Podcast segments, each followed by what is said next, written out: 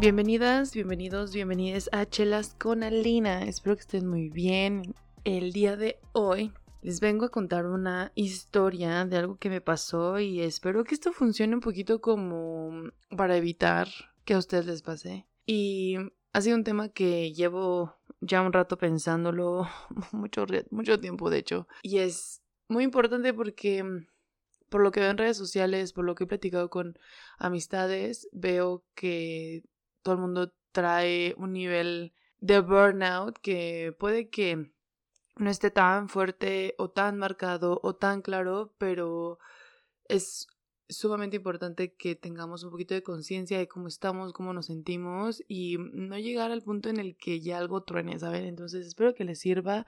Si me quieren contar algo, si me quieren preguntar algo, saben que por redes sociales me pueden preguntar o por WhatsApp, si tienen mi WhatsApp. Em, y los quiero mucho, les quiero mucho. Y pues nada.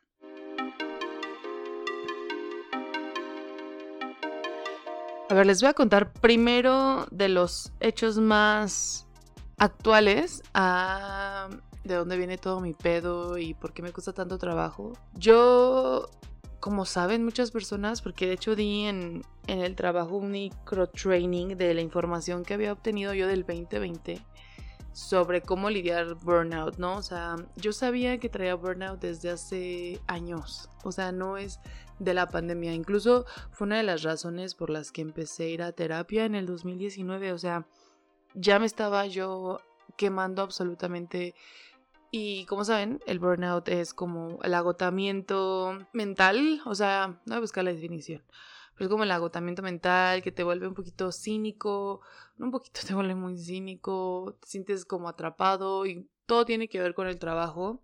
Y yo antes decía como, güey, pero pues es que yo también siento tener, o sea, creo tener burnout de mi vida personal, pero me di cuenta que no, que realmente el burnout es full de tu trabajo, full de tu productividad, o full de tu vida de responsabilidad, usualmente laboral, y termina afectándote en tu vida personal. Eh, una página dice, el síndrome de desgaste profesional o burnout es un estado de agotamiento mental, emocional y físico que se presenta como resultado de exigencias agobiantes, estrés crónico o insatisfacción laboral. Me gusta mucho ese término porque no nada más es el trabajo. Hay otro que dice el estrés, el síndrome de burnout o síndrome de trabajador quemado hace referencia a la cronificación del estrés laboral. Este se manifiesta a través del estado de agotamiento físico y mental que se prolonga en el tiempo y llega a alterar la personalidad y autoestima del trabajador. Este sí ya es más como el trabajo. Pero yo tenía, o sea, les juro, desde 2019 tenía burnout, fui a terapia y me ayudó un poco, pero de pronto llegó la pandemia y ya era, o sea, lo que pasó en el 2019 es de que, bueno, con terapia, a mí me ayudó mi psicóloga a poder establecer límites y poder comunicarlos con mi gerente me ayudó mucho y en enero, febrero, como que mi carga laboral bajó porque yo ya estaba out. O sea, yo ya estaba en el punto en el que cada vez que pasaba por el metrobús sentía que era más fácil aventarme enfrente del metrobús. Y esto está muy hardcore porque creo que muy pocas personas saben eso. Entonces, bueno, fui y me ayudó, sí me ayudó. Y de pronto llegó la pandemia y empecé a ver otra vez síndrome de burnout. Y era tal vez sí porque pues me trabajaba un poquito más y mm, no sé, o sea, no era lo mismo, no me distraía tanto aquí trabajando porque pues además no tengo con qué distraerme tantísimo. Y empecé a investigar en el 2020 qué hacer, cómo hacer, o sea, no bastaba con desconectarme a mi hora, sino que yo seguía con el burnout. Y vi pues en uno de los libros que creo que es uno que se llama How Millennials Became the Burnout Generation. Y de hecho es un post, primero de BuzzFeed y luego la morra hizo un libro. Entonces lo leí y vi como estrategias, pero eran como entrevistas, ¿no? Con personas, pero era muy superficial. O consideraba yo en el momento que era muy bueno, pero fue muy superficial. Y en enero del 2021 lo presenté a la gente del trabajo porque sentía que era importante mencionarlo. Y hablaba de esas, hablé de esas cosas como de, bueno, es que si te desconectas ya no estés pensando en el trabajo, porque yo me hacía eso, o sea, me desconectaba, pero luego decía, ay, es que tengo que hacer tal cosa y me mandaba yo un correo para no olvidarlo, ay, es que tengo que hacer otra cosa y hacía lo mismo, ¿no? Y no importaba si fuera en la tarde, en la noche, fin de semana, feriado, vacaciones, yo estaba siempre pensando en el trabajo y entonces ese libro de How Millennials Became the Burnout Generation eh, me ayudó a entender que no, o sea, si se me olvida, se me olvida y ni modo, y ni modo, o sea, yo no estoy en horario laboral y eso me ayudó por unos meses. y de pronto otra vez me dio, ¿no? Como, bueno, me puse a hacer actividades, afortunadamente el mundo empezó a abrirse de nuevo, ish. El ir a yoga, el ir a hacer ejercicio me desconecta de estar pensando en el trabajo y la mayor, la mayor parte de la vida. y de pronto me disloco el hombro de nuevo y se me empieza a dislocar cada tres segundos.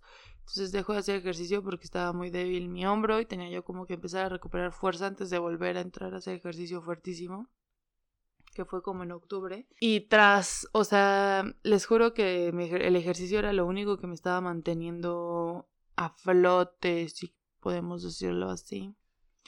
Para noviembre yo ya estaba en un, una situación como de sumamente agotada. O sea, mi energía la usaba solamente para el trabajo, que al final es también una cosa irreal, ¿no? O sea, de ocho horas, las ocho horas era full de trabajo, no comía, dormía mal, tomaba poca agua, no hacía ejercicio. O sea, real de que no comía era que no comía, en el, de que yo me empecé a comprar ensures para mantenerme viva, porque no quería yo cocinar, porque no quería yo lavar. Y prefería solo tomarme un ensure, tirarlo a la basura, al diablo todo eso, y quedarme viendo así tele. Entonces, ahora que lo veo real, o sea, no sé si era algo depresivo porque pues no estuve eh, diagnosticada. Y también a veces sí me dan como mis picos de energía y podía salir con amigos o con algo, pero no, o sea, pero, o sea, era como un pico y se acabó y otra vez toda la semana agotada.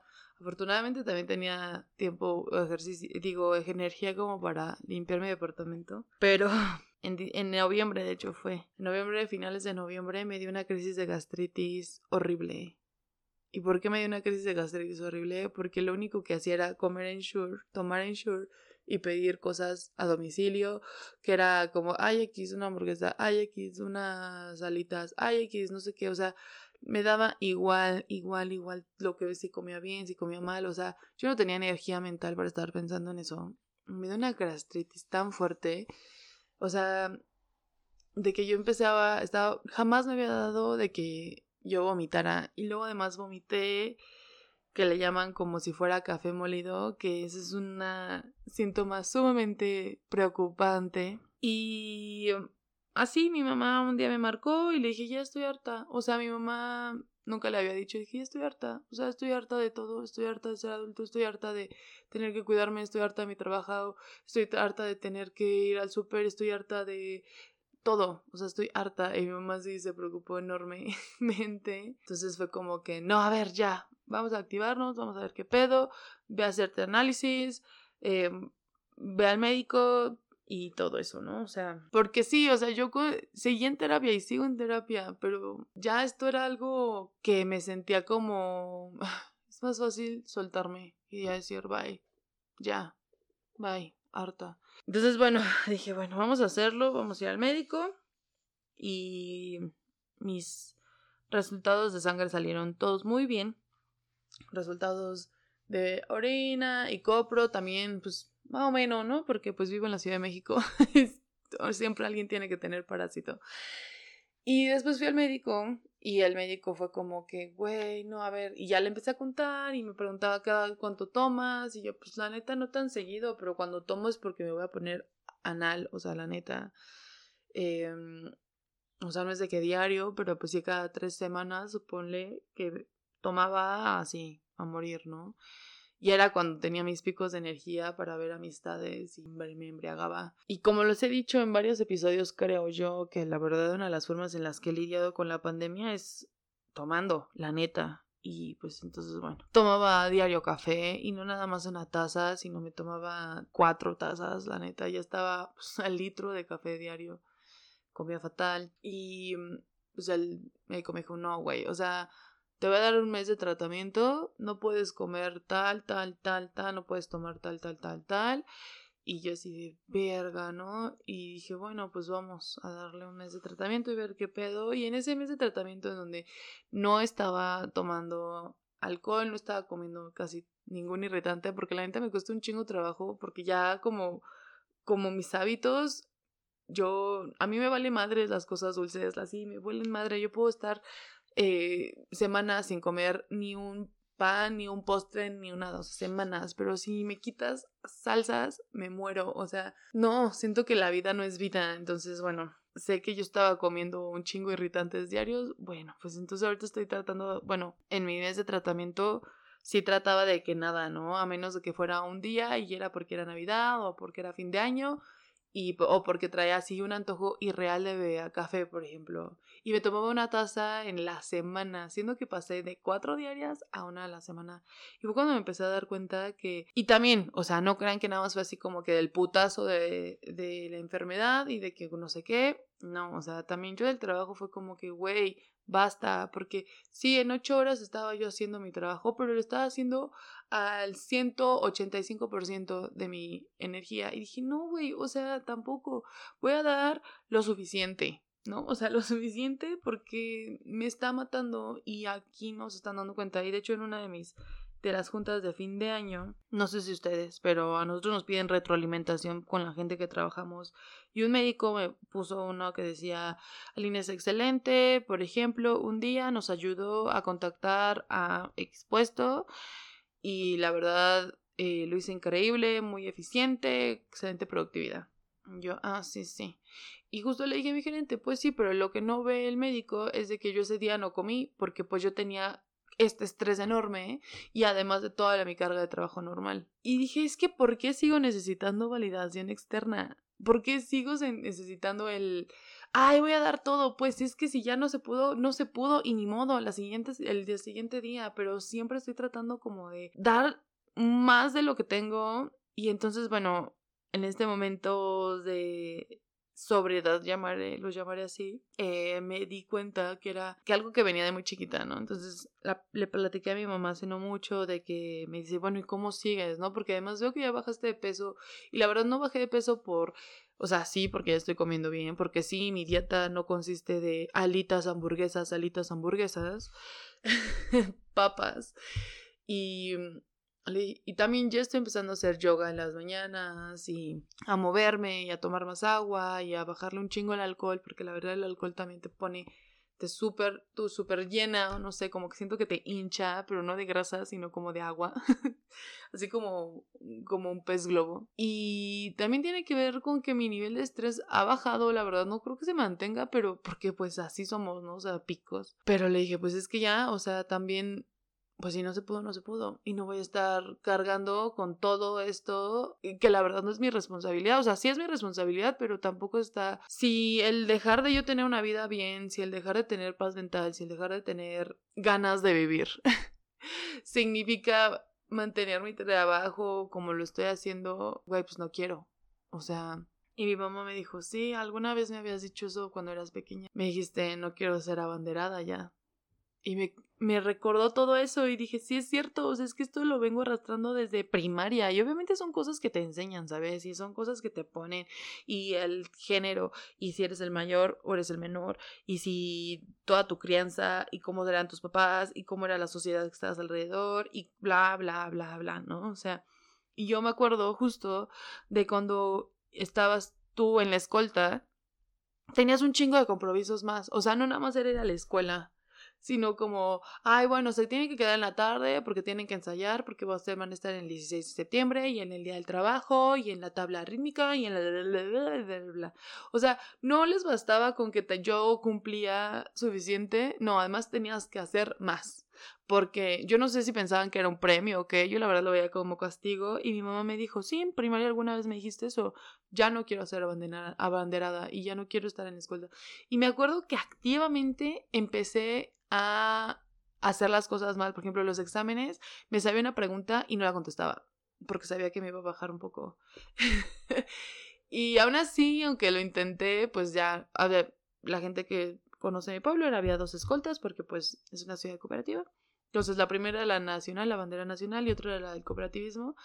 Y pues terminaba el cooperativismo, pero en la del cooperativismo la neta no les pedían tantas cosas como a los de las escoltas. Y ha sido una vida de eso, ¿saben? Y de tratar de ser perfecta y justo tiene que ver mucho con el libro que acabo de terminar de leer oddly enough también el libro que estoy empezando a leer sobre mm, creo que ya les había dicho hablado de este libro del de Daring Greatly de Brené Brown y habla sobre cómo el perfeccionismo es como un escudo y la neta sí yo he tenido o sea es que he tratado incluso de leer un libro que se llama Recovering Perfectionist o algo así, y era tan triggering para mí que no lo pude leer. O sea, que dije, güey, no, o sea, esto me está desatando más el perfeccionismo que ayudarme. Y sí, tengo eso, o sea, considero que siempre tengo que ser perfecta. Todo lo que es hacia afuera, ¿no? O sea, hacia dar, hacia las otras personas y cómo las otras personas me van a percibir. Tiene que ser perfecto. Yo tengo que ser como la estrellita y el punto de comparación con todo el mundo y este, no sé, todo ese tipo de mamadas. Y justo en diciembre entendí que, pero ¿por qué?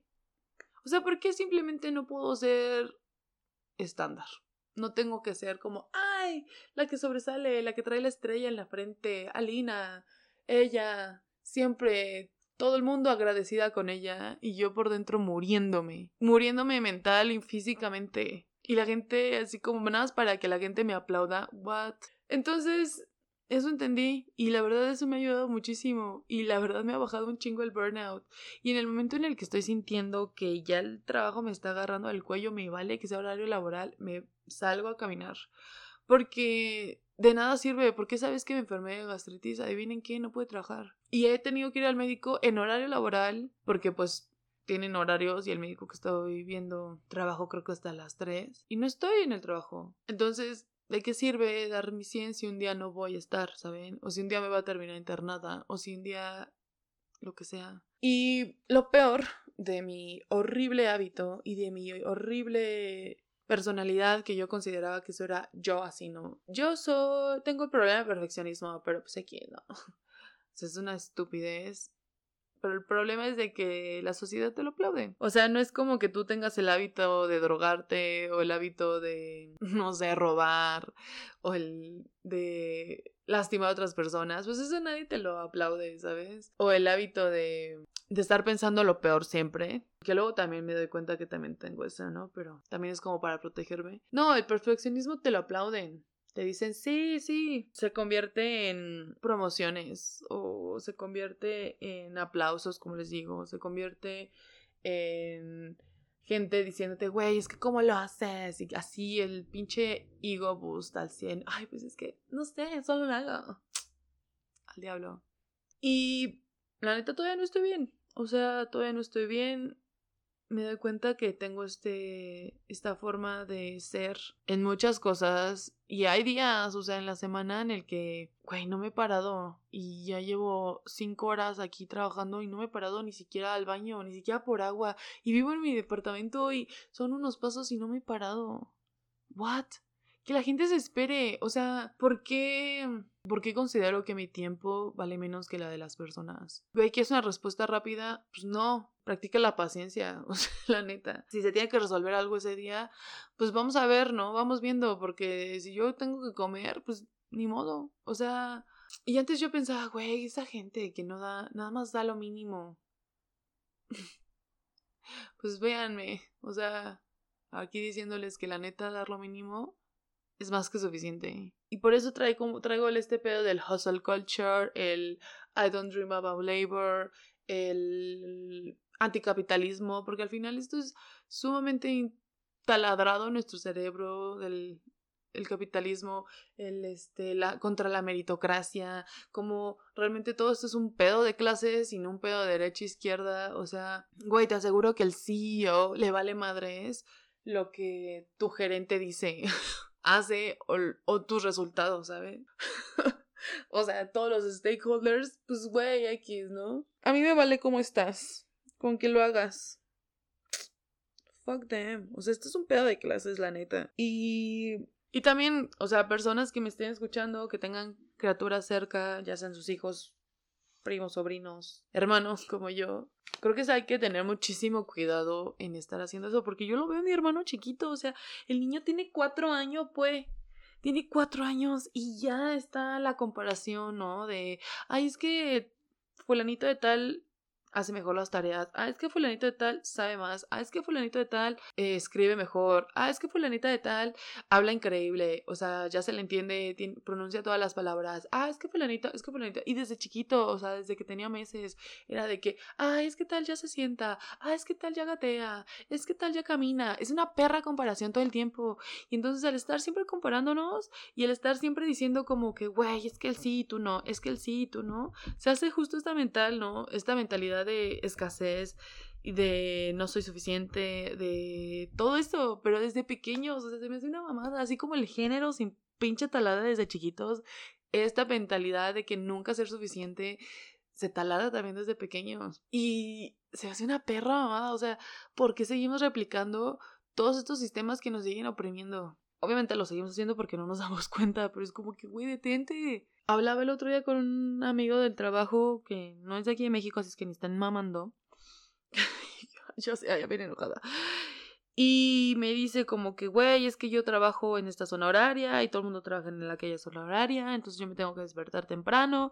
Y el caso es de que pues yo me podría desconectar temprano, ¿no? Pero yo sigo trabajando, entonces estoy trabajando 12, 13 horas diarias. Y le digo, güey, no, o sea, no, no hagas eso, porque te vas a terminar enfermando así como yo. Y lo mío fue mínimo, creo.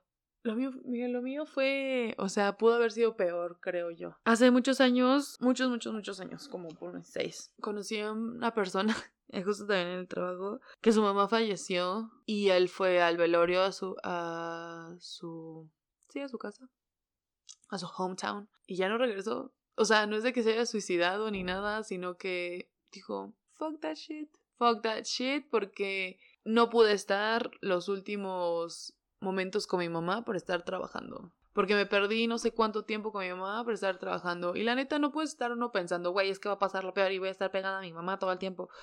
Pero pues hay que encontrar un equilibrio, ¿no? O sea, un, güey, y no hablo de, de, de, solo con tus papás, ¿no? O sea, no, no tienes que estar ahí de rémora con tus papás, pero si tu trabajo está impidiéndote que irlos a ver ahí de vez en cuando, si tu trabajo está impidiéndote ir a ver tus amistades de vez en cuando, si tu trabajo está impidiéndote comer, porque créeme que los límites ellos no los van a poner, créanme, créanme. No importa tu trabajo, la neta no importa tu trabajo.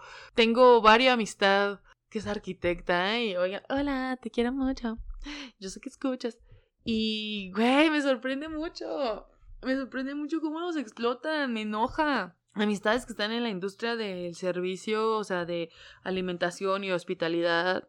Güey, ¿cómo los explotan? ¿Vale la pena? Y luego van a decir, güey, es que todo eso te privilegia, puede, no sé, que...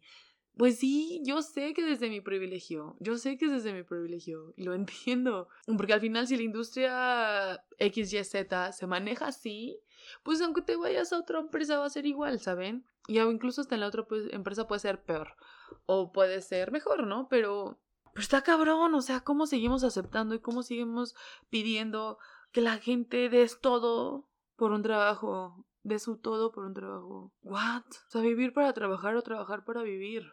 Y ya estoy harta, y por eso les digo que es un pedo de clases. O sea, no importa la industria, es un pedo de clases. Y tú, si estás teniendo un proyecto donde vas a hacer una empresa o tienes una empresa, porque también tengo muchas amistades de, haciendo empresas o teniendo empresas, güey, pues también sé consciente, ¿no? O sea, para ti es muy fácil estar eh, usando el tiempo de la gente para que tú tengas dinero, pero, o sea, si la, tu gente se queda más tiempo, pues págale. O sea, ¿qué? ¿Por qué estás explotando? ¿Por qué explota, la neta? Y ustedes que preguntan, ¿por qué la generación millennial se volvió la generación del burnout. Güey, pues solo falta, basta en ver cómo ha crecido toda la inflación, cómo han crecido los precios de los inmuebles, cómo han crecido los precios de todo y los salarios que tanto han crecido. Hay gráficas increíbles de producción, de productividad, digo, que sube y los salarios se mantienen. Las gráficas de em, los precios de inmobiliarios suben y los salarios se mantienen. Güey, claro que bajo mi privilegio solo tengo un trabajo, hay gente que tiene dos, tres, o sea, The fuck. Y luego todavía consideran que esto es un pedo de derecha a izquierda, güey. No lo es. Hasta los gerentes que tienen que conectarse a juntas a las 5 de la mañana, güey, por el amor de Dios. Va, te conectas a las 5 de la mañana, pero a las 8 horas te desconectas y soporten. O pagar, o que te paguen horas extra. O sea, pero pues esto no va a no va a cambiar ni nada y queda en mí que puedo y que quiero dejar de participar en eso porque pues la neta, no tener trabajo suena menos heavy a no aventarme el metrobús, ¿saben? Y sí suena chistoso, pero es la neta. Y justo apenas estaba hablando con un amigo que el año pasado, güey, la cantidad de veces que dije, ya, el amor de Dios, me quiero desuscribir de esta vida. E insisto, estoy en terapia. Entonces, pues nada, ya no quiero ser la banderada, no quiero ser la banderada de nada, de nadie. Quiero pasar desapercibido, quiero ser un punto gris en la sociedad. Quiero hacer lo que se me dé la chingada gana solo porque yo quiero hacerlo y no porque voy a, voy a recibir aplausos de alguien más. Entonces, si ven que empiezo a actuar extraño bajo sus términos, es por eso. Pero, ¿qué tal que si me luego entro otra vez en una crisis? Y así todos, ay, X, alguien está comportándose extraño porque ya está poniendo límites de yo así la máxima crisis. Pero no, espero saber pedir ayuda. Y nada, espero que este episodio los haga reflexionar, les haga reflexionar, las haga reflexionar. Y de cómo tienen alguna forma de salirse de este pedo, pues avísenme, ¿saben? Porque el burnout lo tengo y sigo en él. Y yo no sé qué va a pasar o cómo voy a conseguir salirme de él. Pero bueno, les mando mucho amor. Muy temprano además, estoy grabando esto antes de empezar a trabajar. yes, bitch. Con el excelente humor. Pero bueno, los dejo, espero que les haya gustado. Les mando mucho, mucho, mucho, mucho, mucho amor. Y nos estamos escuchando. Bye.